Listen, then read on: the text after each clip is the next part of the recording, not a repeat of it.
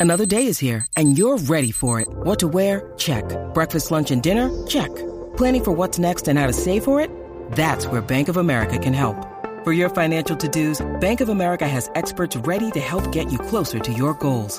Get started at one of our local financial centers or 24-7 in our mobile banking app.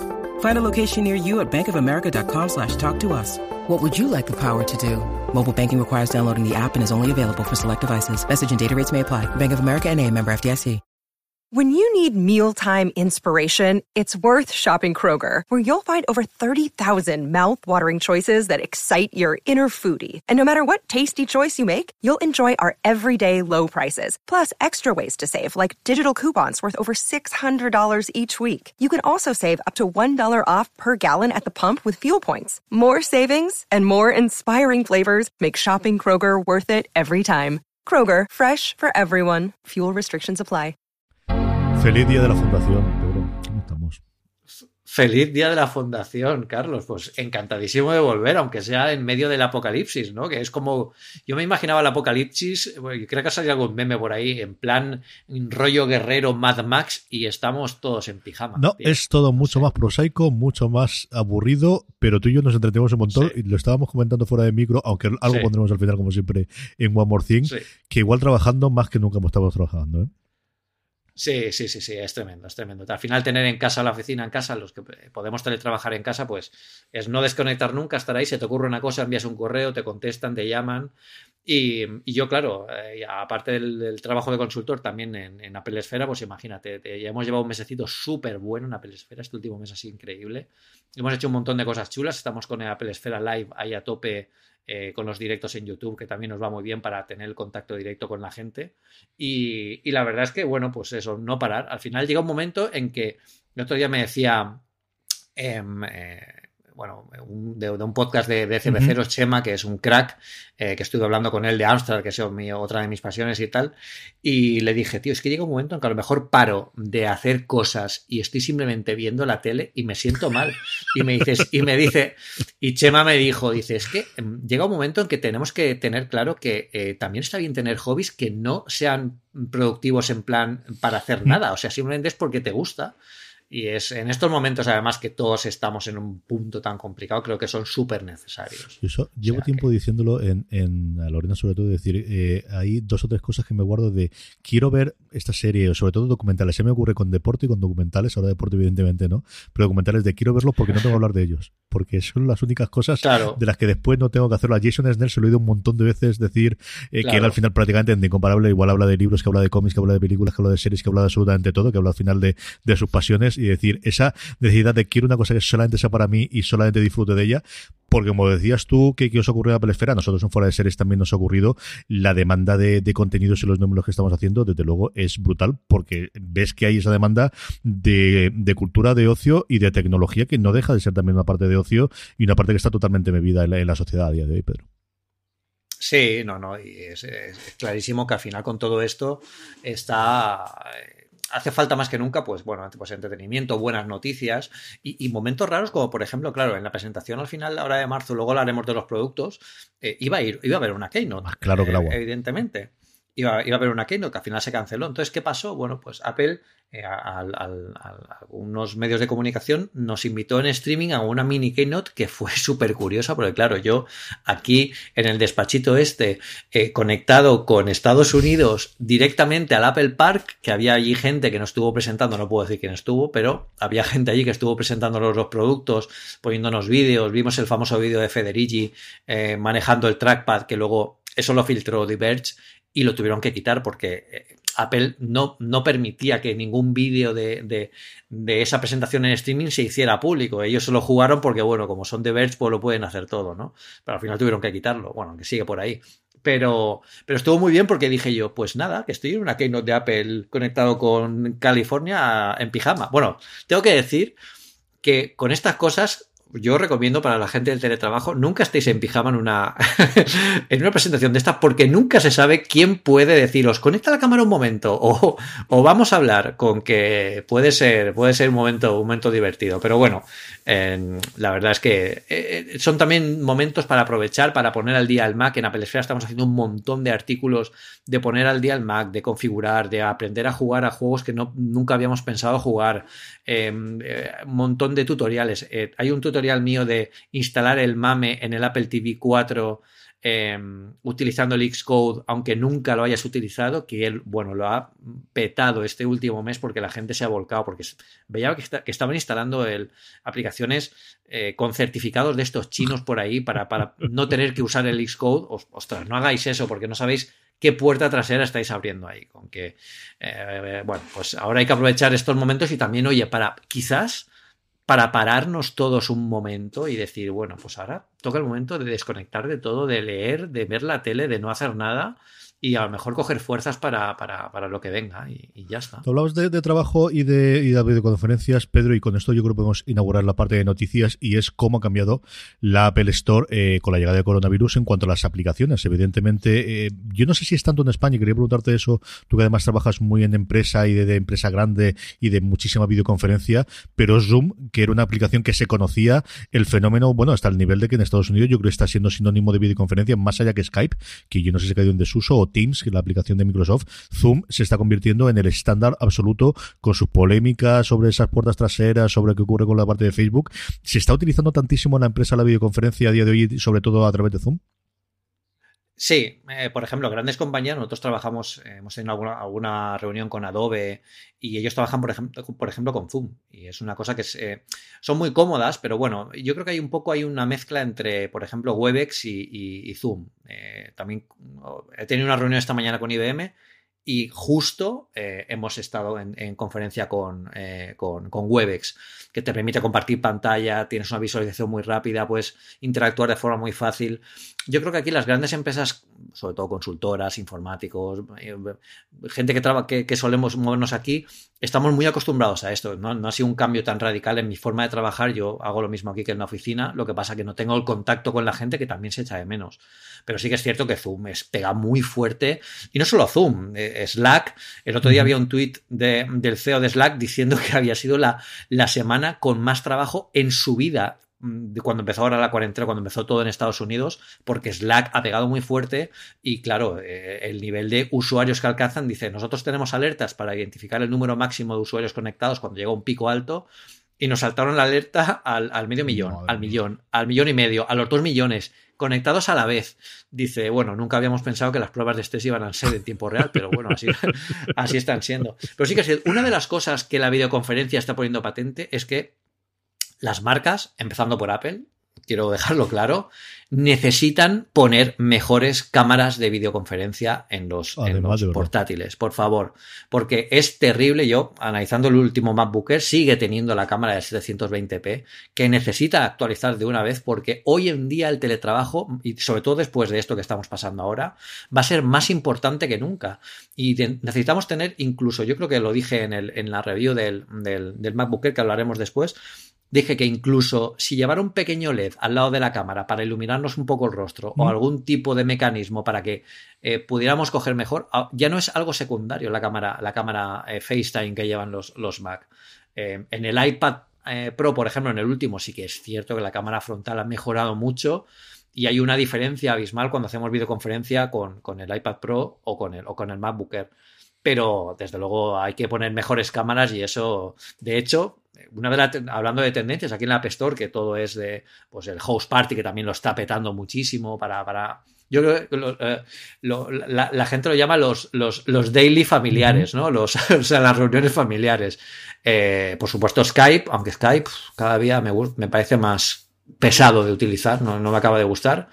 Hangouts que lo odio directamente a muerte. No entiendo por qué hacemos reuniones de seguimiento con Hangouts para, para la dirección de, editorial de, Apple Sphere y Webedia y llega un momento en que en Hangouts recibo una cantidad de spam que me parece increíble que eso, que eso suceda, o sea, es terrible.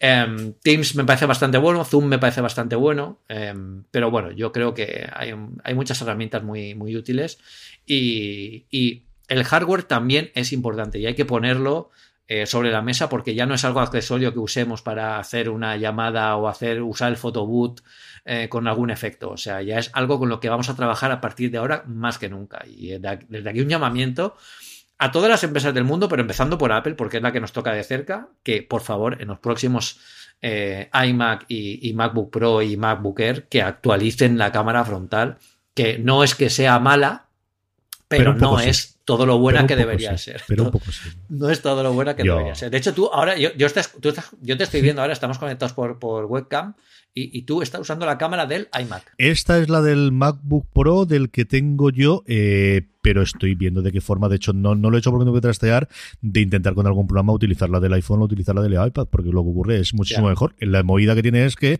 estos dos dispositivos, la parte de grabar del audio es mucho más complicada que con el Mac, de cómo le metes el micro y cómo metes todo lo demás, pero estamos sobre todo para los directos, ahora por ejemplo streaming, el programa de repaso semanal de todas las noticias y las novedades que hacemos Francis y yo, lo estamos empezando a grabar también en vídeo por hacer probatura, porque es el momento de probar.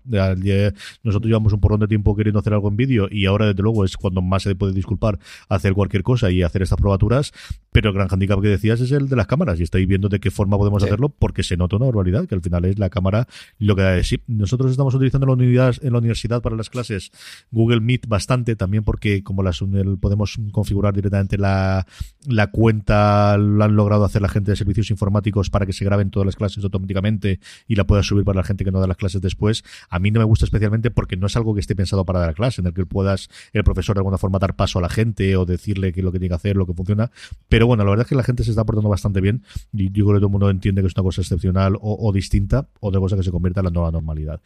Y también Apple se tiene que acostumbrar. Pedro Gurman comentaba un poquito en el artículo que os hacíais con vosotros en Apple Esfera de cómo una compañía que tradicionalmente, mm, si no ha forzado, sí que ha sido muy partidaria de que los trabajadores trabajasen en el Apple Park y trabajasen dentro de, las tiendas, eh, algunos exclusivamente, pero que no ha sido nunca de las que ha permitido hacer teletrabajo o que le ha gustado, se tiene que adaptar también esta nueva realidad. Yo te digo una cosa, yo trabajo en el Apple Park y me dicen que tengo que trabajar desde casa y yo lo siento mucho, pero me quedo de vivir en el Apple Park, me busco una sala de reuniones que esté calentita con, con comida y bebida cerca y a mí no me mueven de ahí. O sea, qué mayor desgracia que tener tu oficina en el Apple Park y decirte que tienes que trabajar desde casa, Dios mío del Señor. Tú sabes perfectamente que esas cosas te duran tres, seis meses, nueve meses y luego ya, los trabajos otros trabajos. ¿eh? Es verdad, eso es verdad, eso es verdad. Llegas a oficinas chulísimas y luego te das cuenta que, bueno, es una oficina y, lo importante es, pues eso, al final el trabajo que haces diariamente. Y aquí Apple sí que ha puesto, ha puesto medidas para que se pueda, por ejemplo, una cosa inaudita en la compañía, que es que los empleados se puedan llevar prototipos a sus casas. Hola, iPhone 4. Recordad lo que pasó. Pero, eh, bueno, eh, Apple no está simplemente diciéndole a sus, a sus, a sus, eh, a, los, a los empleados, oye, llevar cuidado, ¿vale? Estar tomando medidas, pues medidas de seguimiento eh, de productos, eh, medidas de tener muy localizado, incluso de checkpoints de decir, bueno, eh, cada cierto tiempo vamos a hacer una comprobación de que el, producto sigue estando donde dices que, que, lo tienes. O sea, hay muchas medidas complementarias que, que la compañía puede hacer para que nada salga de donde tenga que salir. Y eso hablando de hardware, hablando de software, todo puede estar más controlado porque al final eh, puedes trabajar un entorno eh, virtualizado, un entorno securizado dentro de, una VPN o de algún escritorio virtual que te impida sacar información fuera y que permita, por ejemplo, como dice el, artículo de Miguel López en Apple Esfera, que permita a la gente que tenga que validar esas aprobaciones porque pues pueda hacerlo sin ningún tipo de problema. Con lo que se puede trabajar y ellos, bueno, ellos tienen más tecnología que nadie para poder hacerlo. O sea que las casas de, la gente de, Apple, bueno, no creo que vayan corto ni de fibra óptica ni de, ni de, ni de enchufes para conectar cosas. O sea que seguramente estén, estén ahí. Pero tiene que ser curioso, ¿eh? Yo ahora me imagino mucha gente teletrabajando. Ahora cuando te conectas a alguna reunión, se oye de fondo niños, si se oye de fondo eh, un grito, un no sé qué, o alguien toca el timbre. Pues claro, tiene que estar curioso que a lo mejor estés presentándole algo a Tim Cook y tu hijo te esté diciendo papá. Con lo que, bueno bueno, son las épocas que viven y eso pues no deja de ser curioso, gracioso y como, como le pasó a aquel de la NBC, al final se queda en una anécdota, anécdota chula. Sí, señor. y unos GIFs memorables que utilizo yo recurrentemente durante estas semanas para decir esto lo que va a pasar, no sé cuándo, pero ocurrirá. Lo tengo bastante. En algún momento. sí, señor. Sí, sí, sí. la última noticia que teníamos esta semana, Pedro, que había sacado también una noticia sobre ello, es el, que la propia Apple, y estamos hablando de un montón de servicios de terceros, y evidentemente, pues yo qué puedo decir, todas las tardes a las ocho y media tengo llamada de WhatsApp entre mi padre, mi hermano, mi madre, mi hermana y yo, porque al final es lo más sencillo para que nuestros padres puedan utilizar. Pero la propia Apple estamos descubriendo o redescubriendo en algunos de los casos como muchísimos de los servicios integrados dentro de sus dispositivos se puede utilizar para esta nueva realidad que tenemos. Sí, aquí si tenemos familia, por ejemplo, que tenga, eh, que todos tengan el ecosistema de Apple, podemos aprovecharlo porque, más que nada, sobre todo porque no hace falta instalar nada nuevo. Eh, en el caso, por ejemplo, de iWork, que Eduardo aquí en el artículo de Apple Esfera comenta que puede ser una forma de trabajar de forma colaborativa porque podemos ver los cambios que está haciendo el otro en tiempo real, de forma como sucede en Google Drive, en, Google Docs. Em, Aquí es, interesante que descubramos, por ejemplo, cómo compartir carpetas con iCloud Drive, que la última actualización de iOS y de, y de, y de macOS mejora eh, esta forma de compartir para que sea más sencilla. El iMessage, que en Estados Unidos se, utiliza muchísimo para esto, aquí pasa un poco desapercibido y, se puede utilizar para, bueno, para, para comunicaciones entre grupos porque además eh, pueden haber muchos, mucha gente conectada. ¿no? Es, no tiene una restricción, por ejemplo, WhatsApp, si no me equivoco, tiene una restricción de cuatro personas a la vez y en, en, en, Facebook puedes tener, puedes tener, puedes tener más. Eh, luego compartir, pues incluso desde una, desde la aplicación de iMessage puedes compartir el escritorio que tengas en tu Mac eh, para poder dar una sesión compartida para el típico eh, esto no me va, arréglamelo, pero como no puedes ir a casa, pues lo puedes utilizar. Y luego, pues el, pues para quedadas informales, pues tenemos el calendario para listas de la compra compartidas, por, por ejemplo, utilizar notas. En notas podéis compartir notas con otros usuarios de, del ecosistema de Apple y podéis crear unas listas colaborativas, por ejemplo, si tenéis alguien en casa que trabaja fuera y queréis decirle algo sin tener que llamarlo o molestarlo. Le vais creando ahí la lista de la compra para que a la vuelta pueda, pueda recogerlo. Em, hay, un montón de cosas que, que, está muy bien. A Pelesfera damos alguna recomendación. Si podéis utilizar estos servicios, yo creo que son bastante cómodos y sobre todo seguros. Ahora que, por ejemplo, hablábamos antes de Zoom, se ha demostrado que enviaba ciertos datos a un servidor de Facebook que por ahí desconocido. Bueno, pues al final, para evitarnos todo esto, también hay una leyenda urbana que no sé cuán de cierto será que Host Party también ha tenido un agujero de seguridad, porque ahora que todo el mundo lo usa, pues bueno, es la aplicación y hay un montón de bulos que pueden ir saliendo, pero bueno, siempre que nos quedemos en el ecosistema, pues al final mejor si, si, nos aporta y nos, y nos sirven, pues va a ser, va a ser bastante, bastante bueno utilizarlo así. Perfecto, pues vamos con el vídeo rincón, que al final es una sección que teníamos eh, incipiente cuando empezábamos, pero hoy ya estamos con toda la maquinaria. Vamos a hablar evidentemente de los estrenos de, Apple TV Plus y de los channels que empieza a entrar, como por ejemplo Starz, que ya está integrada dentro de Apple TV Plus y tiene cosas bastante, bastante interesantes. Aquí además está muy bien porque voy a poder yo hablar bastante, porque al final, quieras que no, esto puede ser más mi negociado. Pero yo quería empezarlo, Pedro, porque hacer un poquito también, yo creo que en esta sección podemos hablar de, cómo están las grandes tendencias e indudablemente esta semana es la semana después de la llegada de Disney Plus a nuestro país. Sí, bueno, ah, yo, ya, pues, evidentemente, como, como, media España o, el 80% de España seguramente se habrá suscrito a, a, Disney Plus. Me parece que tienen un catálogo increíble y además estoy descubriendo cada pedazo de película que yo veía de pequeño Em, de, de, Disney de los años 70, 80. Bueno, en los años 70 yo no había. Bueno, yo nací en el 77, pero, pero yo empecé a verlas en los 80. Pues La Montaña Embrujada, la versión original, que son películas. Eh, Mi cerebro electrónico también. Son películas muy de la época en la que a mí me, empezó a interesar todas las cosas así, pues de, tecnología, de, cosas raras. Y, hay muy buenas series, la verdad. No solo es Mandalorian y cuatro cosas más de Disney para los niños. O sea, recorrer el catálogo porque hay cosas que están muy, muy, muy chulas. Y, bueno, la verdad es que la aplicación funciona muy bien. A mí me gusta mucho, por ejemplo, cuando te la instalas, cómo se enlaza si tienes la aplicación del iPhone instalada y no tienes que volver a poner tu contraseña. Simplemente le das a, a permitir en la aplicación de iPhone y ya la tienes funcionando en el, en el, en el, Apple, en el Apple TV. Y, bueno, hemos estado haciendo pruebas nosotros con el modo desarrollador del Apple TV en, en Webedia. Eh, vamos a sacar un artículo en, en, en que estará saliendo seguramente, bueno, cuando oigáis esto ya, está, ya, estará, ya estará fuera, de la comparación de toda la calidad de los distintos servicios en streaming, porque en el Apple TV Plus, y eso lo podéis hacer cualquiera, perdón, en Apple TV podéis entrar en el modo desarrollador, que es simplemente desde, desde Xcode en, Device and Simulators seleccionar el, vuestro Apple TV que os lo va a detectar automáticamente, no tenéis que hacer nada más y ya se activa el modo desarrollador del Apple TV y podéis activar un HUD que lo que hace es mostraros en pantalla el codec, la velocidad de transmisión, em, el, tamaño que tiene eh, la, imagen, el bitrate que, que te está enviando, de, forma que podéis ver la calidad en estos días que se dice que todo, todo ha bajado más de calidad. Em, Antonio Sabana ha hecho, un, artículo espectacular sobre una comparación de todos los servicios en streaming y cómo están ahora mismo con esta comparativa que hemos hecho. Yo he hecho algunas pruebas aquí en casa eh, con un monitor BenQ que me han dejado, que le contaba Carlos, espectacular también para ver contenidos en, en, 4K.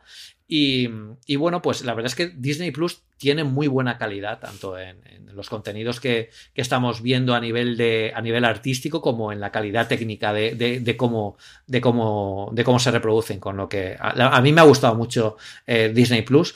Em, espero más pelis de ciencia ficción, la verdad. Aunque, bueno, cosas como El agujero negro y cosas así es que me flipan. Esas películas yo las recomiendo muchísimo que las veáis. Yo creo que tiene el gran handicap a día de hoy de es el gran ejemplo. Estaba comentando yo, ahora cuando estamos grabando nosotros, hace media hora prácticamente he terminado el, directo en Instagram que estoy haciendo todas las tardes a las 6 de la tarde con Alberto Rey, hoy hablando de, de mm, si alguien va a demostrar la fuerza del catálogo, si existe o no, evidentemente es Disney Plus, porque se han quedado sin contenido.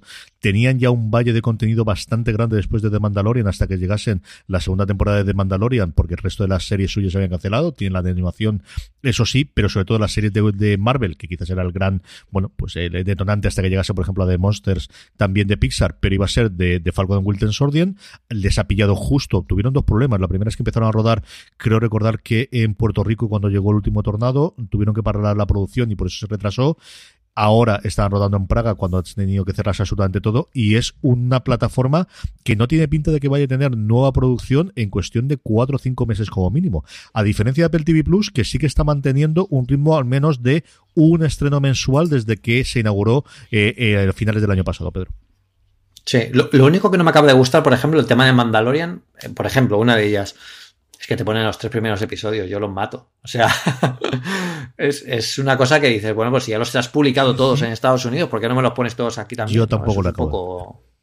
Ya, un poco raro eso. Sí, porque al final volvemos otra vez a los tiempos de hace 10 años de, hombre, si te quiero pagar, ponmelo fácil. Y este, es decir, yo, Dani Simón, con el que grababa los, los recaps de Picard, y si lo habéis estado oyendo, y con el que hago ante todos los análisis de las series de Star Trek, llevaba un cabreo, pero vamos, morrocotudo el nivel tuyo de, o sea, mm, en la recompensa que tengo por esperarme durante 5 meses y no haberlo bajado o haberlo conseguido de otra forma, es que ahora tenga que dosificarlo durante 3 meses, pues vamos a ver si lo hago sí o no, ¿eh? Ya veremos a ver cómo lo Claro, claro, claro, claro. Es un poco raro, pero bueno, es, uno de los precios que se pagan. De Apple TV Plus hemos tenido varios estrenos. Eh, yo no sé si has visto alguno o no que podemos comentar. Yo, mm, la primera gran serie, de verdad que he disfrutado muchísimo con ella, fue una de la que yo no esperaba demasiado. Era la primera comedia, la primera serie corta que tenían, que era este Mythic Quest Raven's Banquet, que se estrenó en enero. Y ha sido una pequeña revolución. Hombre, no es Heroes Black, que de alguna forma fue la que descubrió las series propias para Netflix, pero sí que ha sido un primer revulsivo de, oye, más allá de las estrellas de campanillas, más allá de los nombres propios de Steven Spielberg o de Reese Witherspoon o de Jennifer eh, Aniston o lo que quieras, esta gente puede hacer series muy buenas y nuevamente yo creo que ya se ha quitado de encima totalmente el, método aquel de esto es solamente para niños o son series para niños. ¿eh? Sí, sí, sí, no. Además que tienen, bueno, eh, hay cosas que yo creo que son un poco series de autor, ¿no? Que se alejan, como tú dices, de los grandes nombres, pero que a lo mejor es para descubrir precisamente nuevos nombres y, nuevos eh, contenidos que, sea, que, no sean lo que tú te esperas, pero que es que esta te, te, te te deja un poco flaseado cuando la ves porque no te esperas que vaya a ser así porque tú tienes una cosa en la cabeza y, luego las situaciones que planteas que es muy buena, es muy buena. Yo recomiendo a todos que la veáis. Es una serie muy del tono de FX, al fin y al cabo los productores ejecutivos de ella, los creadores, son gente que lleva haciendo It's Always Sunny en Filadelfia o Colgados en Filadelfia, creo que es como se llama en eh, la traducción aquí en España desde hace 13 años, es una serie más o menos de culto en Estados Unidos, aquí la ven cuatro gatos, Valentina Morillo entre ellas, yo he empezado a ver el primer episodio, lo mucho me ha gustado, y es una serie, como dice Pedro, al principio te la venden como va a ser una comedia de situación en un lugar de, en el que se hacen videojuegos. Y es cierto que los dos primeros episodios van por ahí, pero a partir del tercero, que es un gran episodio, y sobre todo el quinto, que es una cosa totalmente distinta, es una pasada. que parte de la temporada del dos, es una verdadera maravilla. También tiene el tono de, FX y de, esas comedias de autor Little America, que al final es una serie de antología de vivencias eh, de inmigrantes a Estados Unidos, mm, de un tono mucho más humorístico en general. ¿Has podido ver alguno de estos, Pedro? De estos no he visto ninguno. Valen mucho la pena, son muy entretenidos, muy divertidos. Nuevamente, son eh, cortos. Antes hablamos de Mandalorian y yo creo que una de las grandes ventajas que tiene Mandalorian es que Favreau hubiese podido hacer episodios de 70 minutos perfectamente eh, y decidió hacerlos de 30 a 40 minutos y ocurre exactamente lo mismo con Little America. En general son episodios relativamente cortos, de en torno a la media hora de duración, eh, pues eso, pequeñas postales de, historias basadas en historias reales, pero muy basadas, cada una diferente, todas hechas con mucho gusto, todas hechas con un punto, hay algún punto dramático, pero no es un grandísimo dramón en ninguno de los casos y normalmente todos se con una carcajada. Yo Little América, si no habéis visto alguno, os, de verdad que os recomiendo verla. Y luego, eso sí, en un tono totalmente distinta, eh, visible, que es la primera gran serie documental. Tenemos otra que es la de las casas, que se estrenará eh, en un futuro en Apple TV Plus, que es, bueno, la historia de eh, algo que yo creo que Apple es la que mejor está hecha para poder hacerla, que es la visibilidad LGTBI y su papel en la televisión en general, no solamente en las series, sino en la televisión. Han podido entrevistar absolutamente a todo el mundo. Les ha quedado un documental que originalmente iba a ser una película que cuando Apple entró y metió dinero realmente se ha hecho al final cinco episodios creo recordar y sobre todo los dos primeros en los que cuenta cómo la televisión americana y la del mundo tampoco nos engañemos que para esto los yankees tampoco son tan distintos en los años 50 los años 60 los años 70 visto con la óptica del 2020 es una cosa tremendamente curiosa de ver. Bueno, pues esta hay que verla, pero yo quiero hablar de Amazing Cuéntame, ¿qué te ha parecido? Bueno, he visto los dos primeros, he visto solo los dos primeros. Me bueno, yo tengo que decir que con el, con el, con la entradilla ya me puso los pelos de punta porque me recordó aquella música mítica, porque ha mantenido totalmente eh, la música y la, entrada de, de, aquella época. Sí que es cierto que, evidentemente, los efectos los han renovado a, eh, los más, pero me ha retraído a aquellas cintas de vídeo antiguas que cogíamos en los videoclubs y veíamos dos o tres episodios de estos seguidos y está muy bien. Bueno, yo creo que han empezado bien. Eh, quizás esperaba un poco más de fanfarria, un poco más de, una historia un poco más profunda. Yo creo que han, jugado han jugado lo fácil, han ido a jugar a lo fácil, han ido a jugar a lo que la gente se espera de la serie, que no es malo, porque al final es una serie en la que estás buscando, pues, ese pequeños giros de guion, ese argumento que no va a acabar, no va a acabar de ser un, gran, eh, una gran sorpresa porque te la esperas, pero aún así por esperarlo sabes que todavía te va a gustar más, ¿no? Buscan con, con la cotidiani, cotidianidad, cotidianidad. Em, bueno, con la familiaridad de las historias. Bien Exacto. Em, que son al final lo que, lo que hace que cuando te estás leyendo el típico libro que te estás leyendo, que ya sabes cómo va a acabar porque está clarísimo, pero todavía te da más ganas de que llegue porque te parece que es muy chulo ese, ese, ese desenlace. Pues eh, va a ser. Em, a mí me ha gustado mucho, me ha gustado mucho el, rollo que lleva la serie. Yo creo que es una serie eh, amable y bonita creo que mm, tiene para bien y para mal el, peso del, legado del nombre en el tipo de historias que puede contar y en el tipo de momentos. A mí me entretuvo bastante el primer episodio. Aquí, en cambio, se me hizo relativamente largo. El segundo lo tengo a la mitad de ver y creo que hemos visto, yo creo que aquí el gran problema es, hemos visto tanta serie de antología que toca cosas de ciencia ficción y de fantasía, le va a ocurrir algo similar a una que se extiende también esta semana, que es eh, historias desde el Loop, no me acuerdo cómo lo han traducido, Tales from the Loop, que también, mira, hablando de Apple, tiene curiosidad el nombre, que se estrena en Amazon, del cual también hemos podido ver tres episodios y me ha ocurrido exactamente lo mismo. Yo creo que en un mundo Después de Black Mirror, le ocurrió también con la reinvención que han hecho ahora para, para CBS All Access con, eh, con Jordan Peele detrás de, eh, de historias asombrosas, no, de, de... Ah, señor, se me ha ido totalmente el nombre ahora. De Twilight Zone. De Twilight Zone, en el cual había unos o dos episodios que se salvaba. Yo creo que el cambio que hemos tenido, sobre todo después de Black Mirror, es muy complicado para este tipo de serie de antología que tocan fantasía y ciencia ficción. ¿eh? Sí, sí, sí. Bueno, es que es complicado reinventar algo así, pero nadie había, nadie, nadie había anticipado esto del coronavirus. ¿eh? Esto es también una buena serie, ¿eh? hubiera sido también un buen episodio y seguro que, hubiéramos dicho que esto es imposible, vaya, vaya imaginación que tienen. Y aquí estamos. La otra cosa que por fin se va a estrenar es The Bunker, que era la gran apuesta que tenía para eh, de cara a los Oscar este año Apple como gran estreno de cine, con estrellas de cine, con una historia pues también muy, muy para, para premiar, que todos los problemas es que uno de los herederos había acosado sexualmente a una de la gente que estaba eh, dentro del, del, elenco de, las creadoras y a partir de ahí decidieron meterla debajo de un cajón y la han vuelto a estrenar ahora mm, y al final yo creo que va a pasar sin pena ni gloria salvo que de repente se descubra. Esta semana tenemos el 3 de abril la primera serie de este mes de abril que se llama Home Before Dark. Eh, son 10 episodios. Os voy a leer la entradilla o qué es lo que cuenta en la sinopsis. Nos dice que una joven se muda a Brooklyn, en la pequeña ciudad, junto al lago que su padre dejó atrás. Mientras está allí, su persecución de la verdad la lleva a descubrir un caso sin resolver que toda esa ciudad, incluido su propio padre, trató de enterrarlo. ¿Esto de qué va? Pues va fundamentalmente de una chiquilla que juega a ser periodista, o mejor dicho, que quiere ser periodista porque su padre, que era periodista, la lleva a todos los sitios. Chiquilla llamada Hilde, de 13 añitos, decide en este momento que se tienen que volver a un pueblecito de la costa este de, Estados Unidos que algo ha ocurrido con eh, varias muertes, una que se produce eh, durante cuando ellos llegan allí y sobre todo una que se produjo y que marcó la vida de su padre. Es una serie de la cual yo he visto la mitad y que sorprendentemente me ha gustado muchísimo. El estreno va a ser como siempre en Apple TV Plus, tres episodios el día del estreno el 3 de abril, a partir de ahí uno a la semana. Y es una serie que de inicio con estas protagonistas de chiquillas. Eh, a mí no me suele gustar absolutamente nada a los niños. Puede ser medio repelente porque además se va a hacer de que es la investigadora. Y en cambio, no sé qué es lo que tiene. Especialmente los tres primeros episodios. Los dos últimos que he visto hasta el quinto me han gustado un poquito menos. Pero los tres primeros me han gustado mucho. Yo no sé si la relación del padre con las hijas, porque tiene tres hijas y al final me siento relativamente identificado, que yo tengo dos, eh, por la edad, por, por el cómo trata con ellas, el por qué quizás la relación de pareja, que al final es una pareja que se quiere y ves que se adoran, pero que tienen problemas y que no lo ocultan tampoco y que saben que la cosa puede acabar mal y que está en ese punto de nos queremos muchos, pero igual esto no es lo que hay que hacer. Él tiene un montón de fantasmas cuando vuelve a su propio, eh, a su antigua ciudad que no se cerraron en su momento a mí me ha gustado bastante. Yo creo además, ahora que tenéis, si tenéis Apple TV Plus, darle una apuesta a los, a los tres primeros episodios. No sé si es que estoy muy melancólico, Pedro, no sé si es que estoy un poco ñoño, que tampoco lo digo yo, pero es una serie que le podría haber gustado todas las costuras y en cambio decidí disfrutarla y me han gustado mucho los cinco episodios que he visto hasta ahora. ¿eh?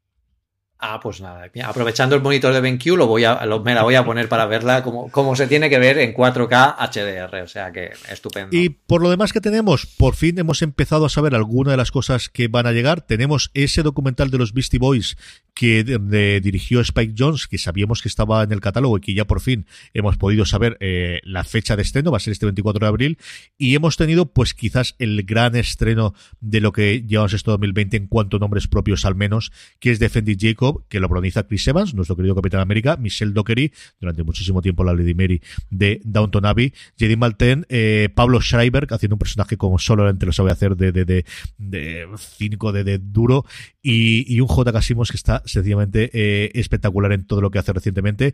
Hemos visto el tráiler, ¿qué te ha parecido, Pedro? A mí me ha parecido espectacular. Yo creo que es una de las grandes apuestas nuevas que tiene, que tiene Apple TV Plus.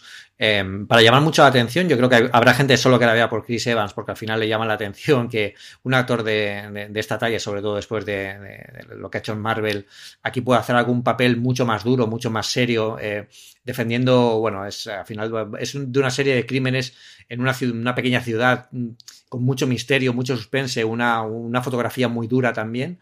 Y, la verdad es que aquí yo creo que vamos a ver el contrapunto del Capitán América que vemos siempre, que es eh, un tío duro, un tío que sabe hacerlo todo, que tiene siempre ideas. Vamos a ver al, contrario aquí a, bueno, a, una persona que, que, lo tiene todo en contra y al final es todo un, drama, pero con, con, un argumento detrás que es bastante potente. O sea que yo esta sí que os recomiendo que, la veáis ahora cuando la estrenen, que, ya queda. El 24 de abril llegará, ya os hablaremos de ella un poquito más pegada a su estreno. Y sí, yo creo al final, si después de hacer el Capitán de América, que puedes elegir prácticamente lo que quieras hacer, eliges hacer esta serie, más allá del dinero, qué dinero vas a poder ganar en cualquier producción, es porque has buscado algo más. Que te mimen más o que te dé un papel en el que tú puedas demostrar otro tipo de cosas. Como yo creo por otro lado ha demostrado en Snowpiercer, por ejemplo, yo recuerdo que su interpretación qué buena, muchísimo y le podías ver qué buena esa peli. Rumores, rumores, Pedro. Pues es la época de rumores y a falta de saber si la maquinaria, nunca mejor dicho, se va a poder poner en funcionamiento para poder fabricar, tenemos un montón de rumores en, el momento justo en el que tenemos que llegar los nuevos dispositivos de Apple de cara a esos septiembre, octubre, noviembre, cuando normalmente debutan.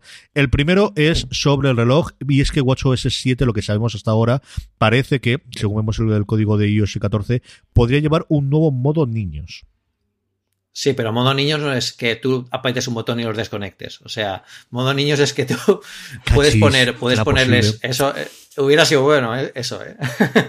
muchos padres lo pedí, muchos padres lo pedí. Pero bueno, no, no, modo niños es, es un nuevo modo de, en la que los niños pueden conseguir a niños haciendo determinadas actividades, porque evidentemente si tú le pones un Apple Watch normal a, un niño, pues igual te, te cierra los anillos en dos minutos. Entonces, para que, bueno, para que tenga algo diferente, que sea también un poco más animado para ellos, que, sea un poco más divertido, eh, va a haber un, bueno, un objetivo, por ejemplo, de movimiento que en lugar eh, eh, va a ser algo más de, un movimiento de 90, de 90 minutos en lugar de las 500 calorías quemadas, ¿no? Por ejemplo, como un objetivo de movimiento, para que no estén, porque 500 calorías un niño, ya os digo yo que lo, que lo consumen enseguida. Y, y bueno, yo creo que habrá un cambio también aquí en, en, esto. Si están pensando ya en, un modo news, es que están haciendo más cosas también eh, para más gente del espectro familiar, no solo para los adultos que puedan llevar el reloj, sino eh, muchas más cosas.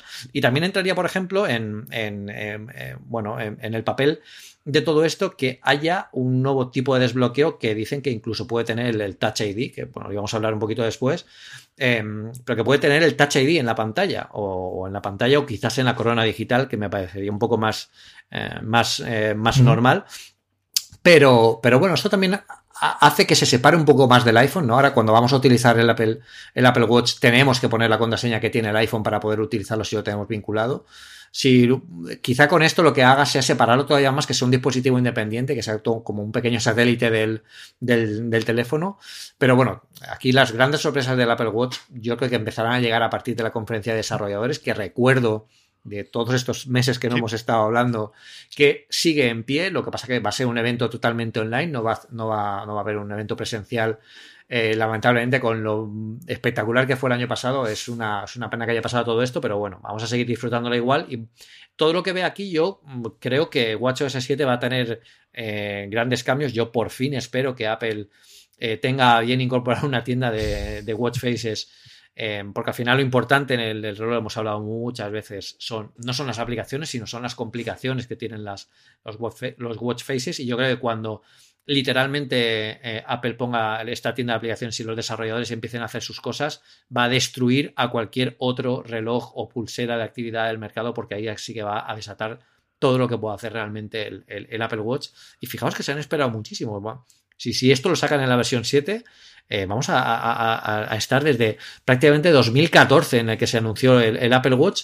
Eh, eh, bueno, funcionando solo con los, con los, con las, las esferas que nos, que nos proporciona Apple, que no son malas, pero bueno, pues seguro que podríamos tener muchas más divertidas si los desarrolladores dejamos jugar un poco con, el código. O sea que, eh, bueno, a ver qué, nos, qué nos ofrece. Sin ninguna duda. Yo creo que esta parte del modo niños en el cual, bueno, al final es abrir mercados, ¿no? Yo pensando ahora que mis hijas tienen 8 años, pues un móvil no va a llevar a clase, pero si me dices que, oye, puedo tener un reloj barato en el cual tú sí le puedes mandar un mensaje o al menos puedes saber la localización y que con localización, el, si bajan los precios, sobre todo ahora que nos llega la ola del 5G, que es otra cosa que vamos a ver cómo llega y ese tipo de cosas, pues eso es un dispositivo, ya te digo yo, que, que para, para padres con críos a partir de 8, 9, 10 años, yo creo que sí es una cosa bastante factible. Bueno, y, es que además pueden bajar además el, por ejemplo, si ahora sacan un nuevo modelo, no tiene por qué, este modo NIS no tiene por qué ser para este último nuevo modelo.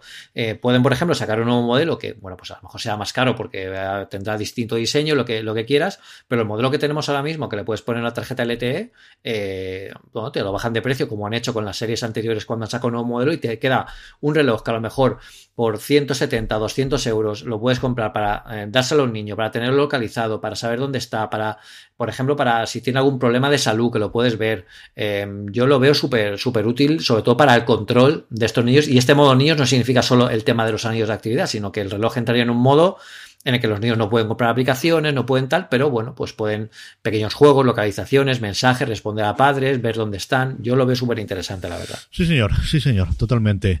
El iPhone, hablando del 5G que te he comentado yo, eh, aquí una de las cosas que estamos es si se van a esperar, no se van a esperar. Tenemos rumores eh, contradictorios entre conforme está el patio, este no va a ser el año en el que el iPhone incorpore el 5G, a lo mejor sí. Veremos a ver qué lo ocurre, ¿no, Pedro? Sí, a ver, yo por lo que tengo entendido, el, iPhone de este año, del 2020, sigue adelante sin ningún tipo de cambios, o sea que lo veremos tal como lo, lo tenía previsto Apple. Em, y de hecho, incluso ahora en abril veremos el iPhone, el iPhone SE2 o el iPhone 9 o, o el iPhone 4,7 del 2020, ¿no? Es un iPhone que va a tener una pantalla de 4,7 pulgadas, eh, bueno, que va a tener una... El interior va a ser muy coetáneo a los procesadores y a la potencia que tenemos en los, en los eh, iPhone que tenemos actualmente, pero bueno, va a tener una carcasa eh, quizá no como la del... no tan potente, no tan bueno, no tan de tanta calidad a nivel de, materiales y de diseño y tal, como va a ser, por ejemplo, el, el iPhone 11 eh, que tenemos ahora mismo, pero sí que puede tener, eh, bueno, pues eh, no sé si quizás Liquid Retina para poder tener una buena calidad de pantalla sin necesidad de comprometer mucho el precio, ahora que ya tienen más experiencia montando y fabricándola. va a ser un, iPhone muy interesante porque ha sido uno de los más vendidos en, tanto en el iPhone SE2 como en el iPhone 5S. O sea que sigue siendo. Yo, el iPhone 5S todavía se utiliza. Seguro que tenéis alguno, por ahí algún 5S que se está utilizando. Con lo que es una buena noticia que llegue esto aquí. Es más interesante, yo lo comenté el otro día en la Peresfera Live, es muy interesante este tipo de teléfonos, sobre todo en Estados Unidos, porque se financian mucho con las operadoras a, sin interés. Entonces te puede salir un teléfono de estos por a lo mejor por 50 euros al mes o 20 euros al mes y, lo tienes y tienes un iPhone con toda la potencia de la gama, eh, pues, pues de, forma muy barata. O sea que esto es bastante interesante. Pero ni el iPhone que se supone que va a salir en, abril, ni el que va a salir en, septiembre se han modificado en absoluto con respecto a la estrategia que tenía Apple.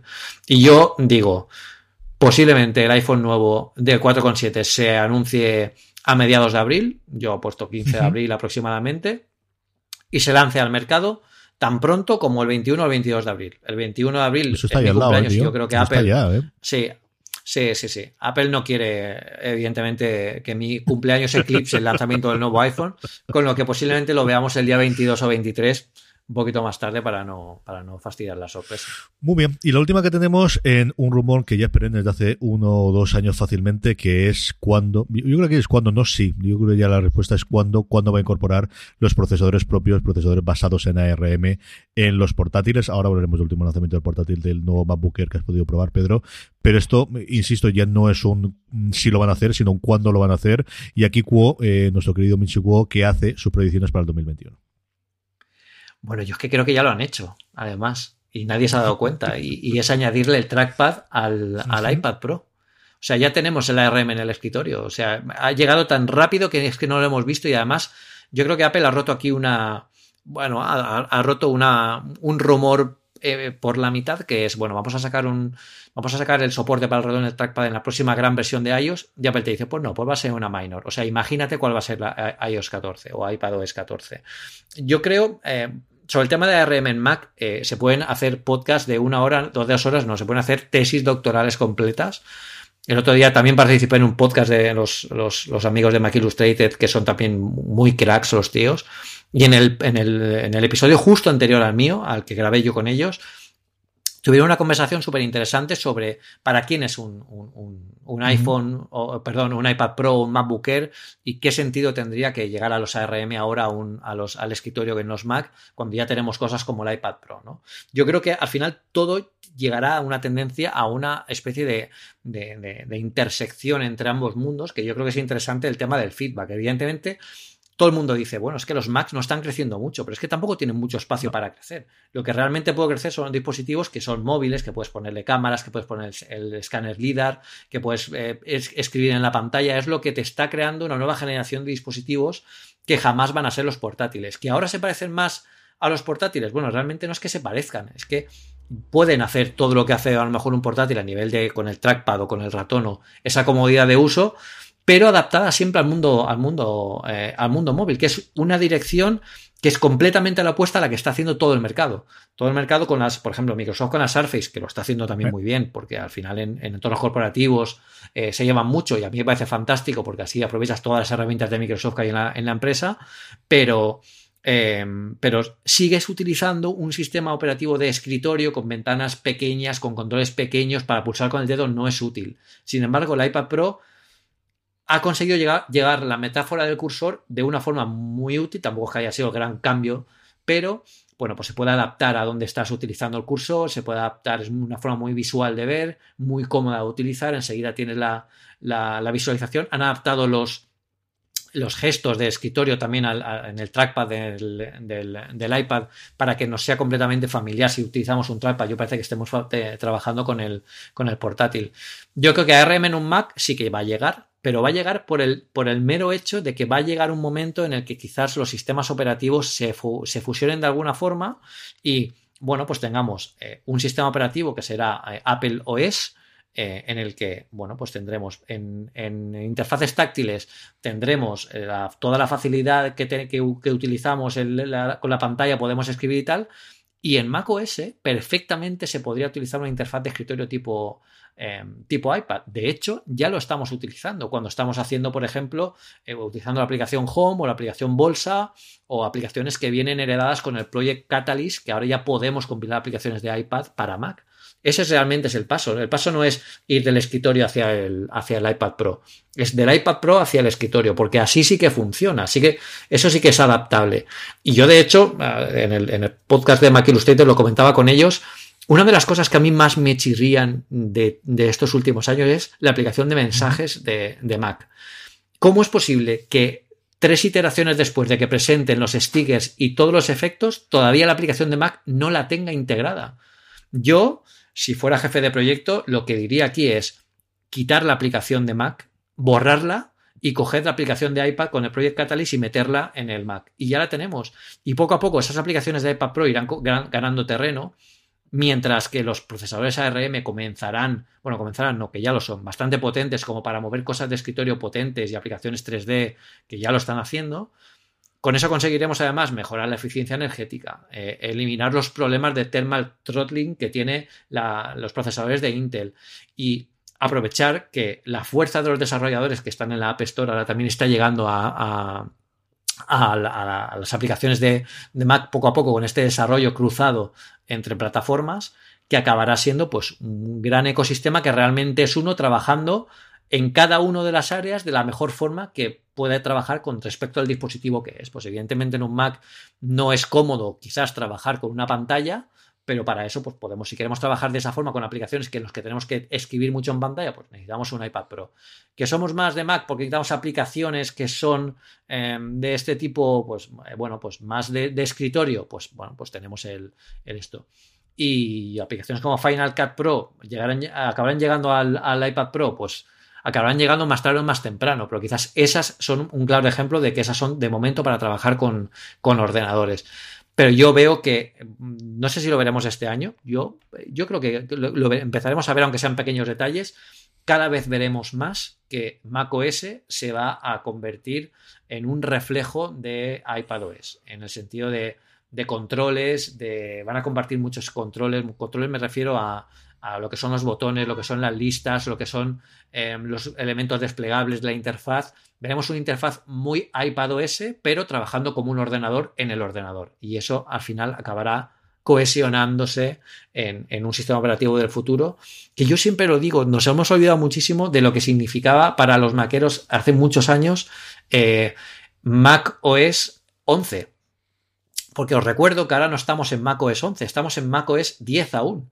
Y llevamos en macOS 10 desde principios de los años 2000, o sea, llevamos 20 años en macOS 10 em, y, seguimos así, llevamos a la versión 10.15, pero, pero la famosa versión 11 era como casi una quimera, porque lo que para Apple significa una versión de macOS 11 es eh, un salto evolutivo tal como el que supuso el cambio de macOS 9 a macOS 10.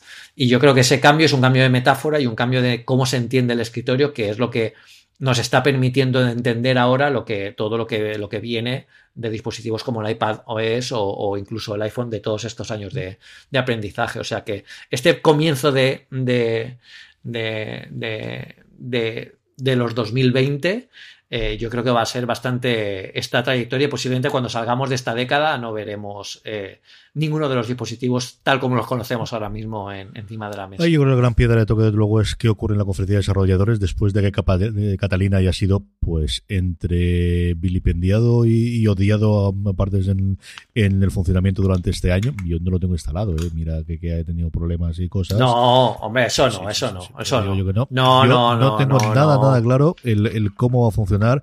Y entiendo que durante este año, si han tenido que incidir en alguna cosa, igual que en otras ocasiones, me interesaba mucho más lo que fuese para el iPhone o lo que fuese para el iPad.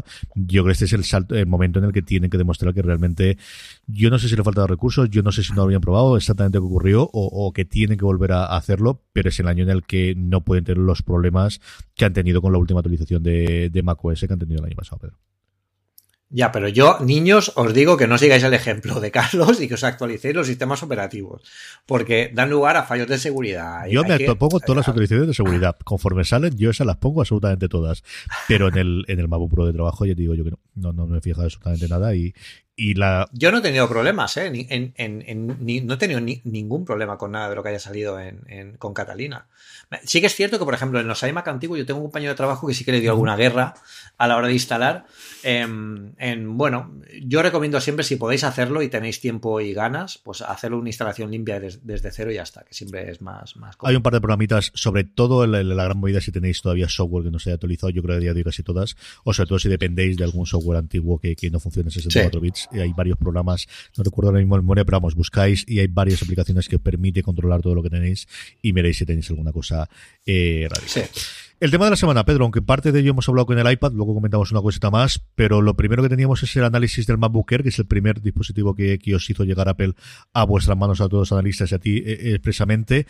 Y al final es el superventas de entre todos los ordenadores de, Apple, eh, cuyo primer atractivo es el segundo, después de ese MacBook Pro de 16 pulgadas que vimos a finales del año pasado, que incorpora el nuevo viejo teclado, ¿no?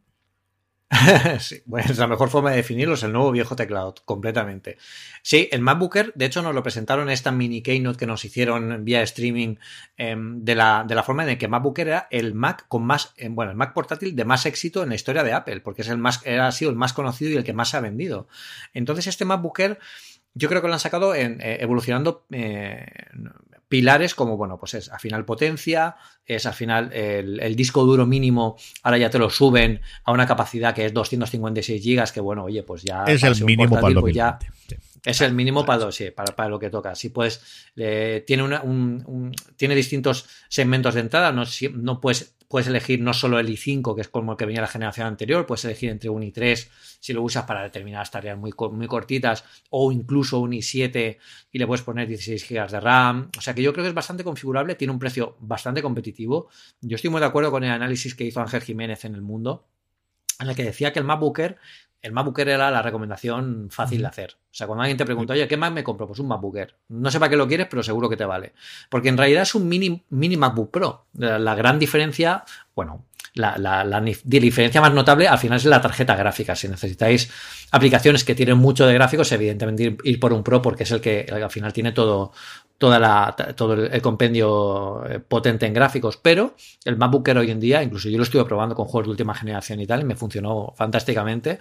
Eh, y a nivel de, gráfica, eh, es que incluso le podemos conectar, atención, un Pro Display eh, XDR. O sea, le podemos conectar a esta cosa un monitor 6K funcionando de modo nativo. O sea, es una barbaridad para lo pequeño que es. Y yo estoy seguro que si, bueno, lo habéis visto en las imágenes o en las fotos que tengo en el artículo, eh, veréis que sigue siendo el, el, mismo ordenador discretito de toda la vida del señor. O sea, que es una auténtica pasada. Yo lo tengo conectado aquí al 4K y funciona espectacular, pero es que podemos conectarlo a dos monitores 4K.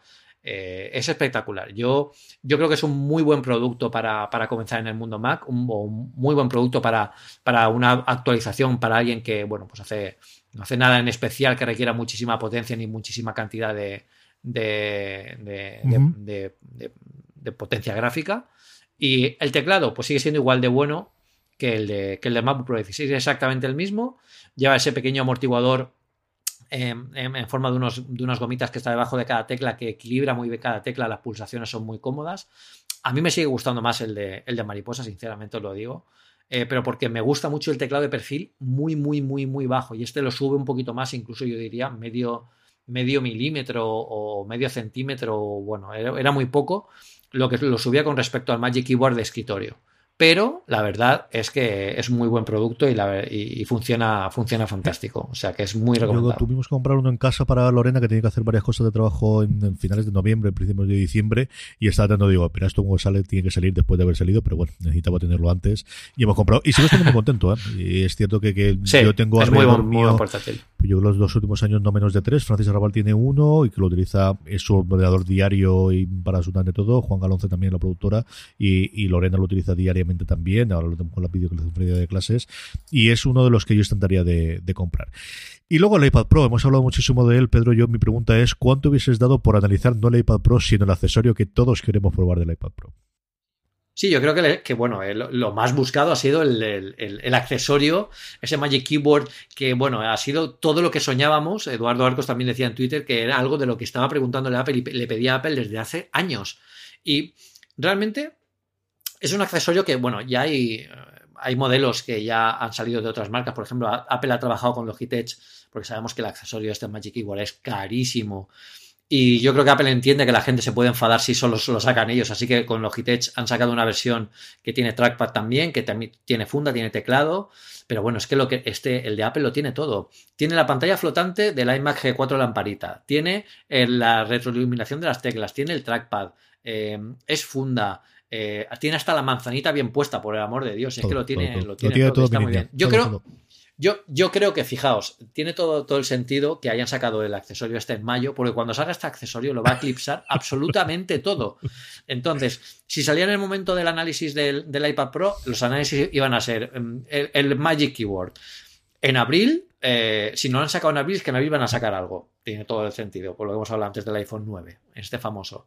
Y bueno, pues nada, pues para mayo, que en mayo en principio no tienen nada, porque en junio ya tienen otra cosa. O sea que mayo es el momento en que se hable de, esto, yo lo veo, lo veo muy bien y tengo muchas ganas de, probarlo. Pero bueno, el iPad, bueno, una evolución necesaria, yo creo, del iPad Pro 2020. Yo lo he comentado muchas veces, creo que no es justo comparar eh, generaciones con la inmediatamente anterior, sobre todo en cambios de, en actualizaciones como la que, la que hace este, este iPad Pro, que mejora, eh, bueno, pues mejora eh, la memoria RAM, por ejemplo, que ya tiene 6, GB de RAM para tener un poco más de potencia, mejoran los cores de gráficos, que eh, a nivel bruto es un 10% más rápido que el iPhone, perdón, que el, que el chip A12, A12X de, de, la anterior generación, este es el A12Z, em, pero es un 40% más rápido que el iPhone 11 Pro. O sea que es bastante rápido. O sea, está muy bien pensado el procesador porque es un procesador que no les habrá costado de, crear eh, ni, en, a nivel de precio ni a nivel de,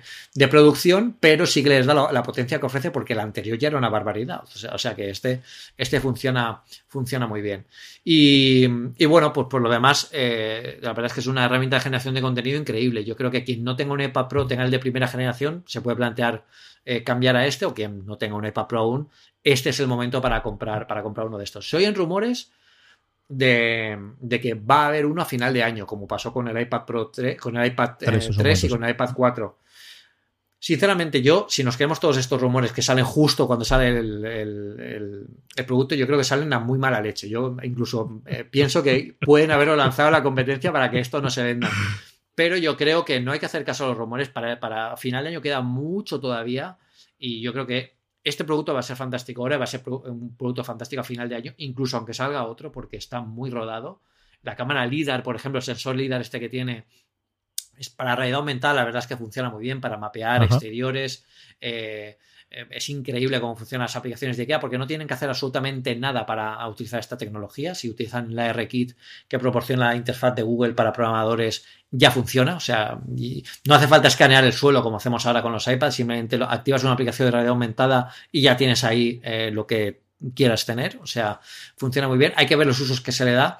Yo creo que es una buena experimentación de la tecnología. No sirve para Face ID, ya os lo digo. El sensor, por mucha gente lo pregunta, ¿esto estaría muy bien para optimizar el Face ID? No, el Face ID es un, es un sensor, son cámaras eh, infrarrojas de corto alcance que mapean mucho mejor el rostro que este sensor que es más para, eh, bueno, pues para cosas fijas, estáticas y para, para descubrir, bueno, pues profundidad eh, más allá hasta 5 metros. Es una tecnología interesante que yo creo que se puede jugar mucho con ella. Habrá que ver los, usos que, se le puede dar, incluso en fotografía, porque podemos ahora tener un modo retrato mucho más potente.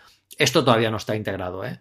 Esto lo digo yo que se podría hacer y yo creo que Apple no durará en hacerlo en una próxima actualización de, de, de, iPadOS que llegará seguramente en la conferencia de desarrolladores. Yo creo que es una grandísima pues eso, renovación de, equipos. Bueno, pues tendrá alguna cosa. El LIDAR tiene clarísimo, o tiene toda la pinta de que va a entrar en el nuevo iPhone y bueno, pues ya van haciendo camino y van probando con él.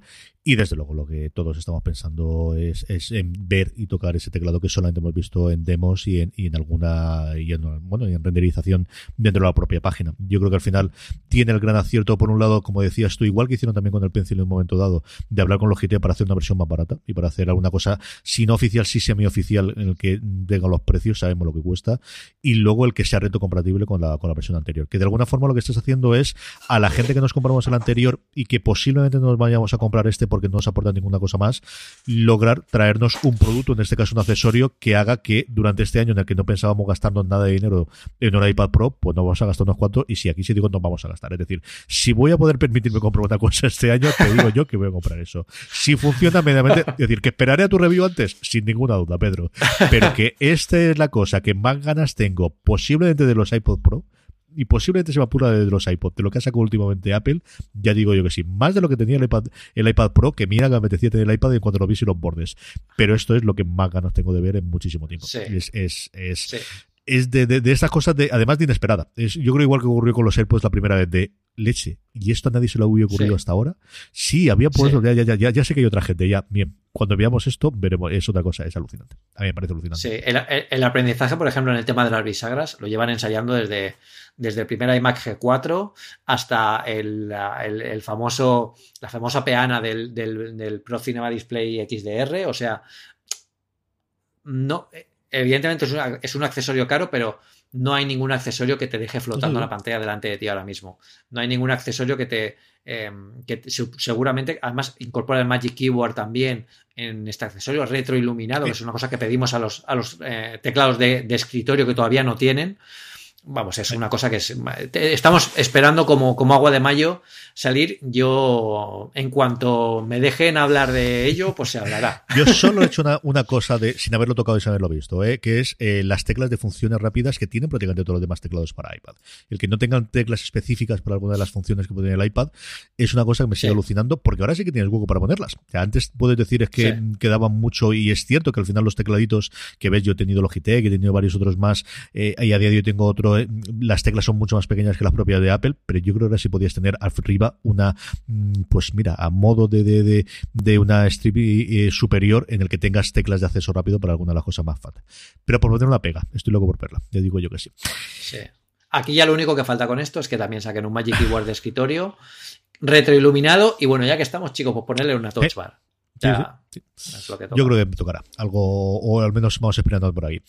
Pregúntate lo mismo del grupo de Telegram, porque sí, porque sigue vivo. Nosotros estuvimos un tiempo sin hacer, pero seguimos teniendo más de 430 personas que diariamente hablan sobre Apple y tecnologías eh, similares en Telegram, telegram.me barra una cosa más. Ahí os podéis oír a todos ellos y además es de donde recopilamos las preguntas que siempre hacemos en esta sección, aquí a Matacaballo y de forma de tradición, la he hecho última hora. Dimas Barquillas nos dice, por ejemplo, que si aparte del iPhone 9 que él da también por sentado que se pueda presentar en este abril, si podría venir un Apple TV, un Apple TV renovado, que hace tiempo que no se renova, ¿eh, Pedro? Sí, sí, sí, sí, sí, va a venir, va a venir seguro. Va a venir con nuevo hardware, va a venir más pequeño, va a venir con alguna, algún cambio en filosofía.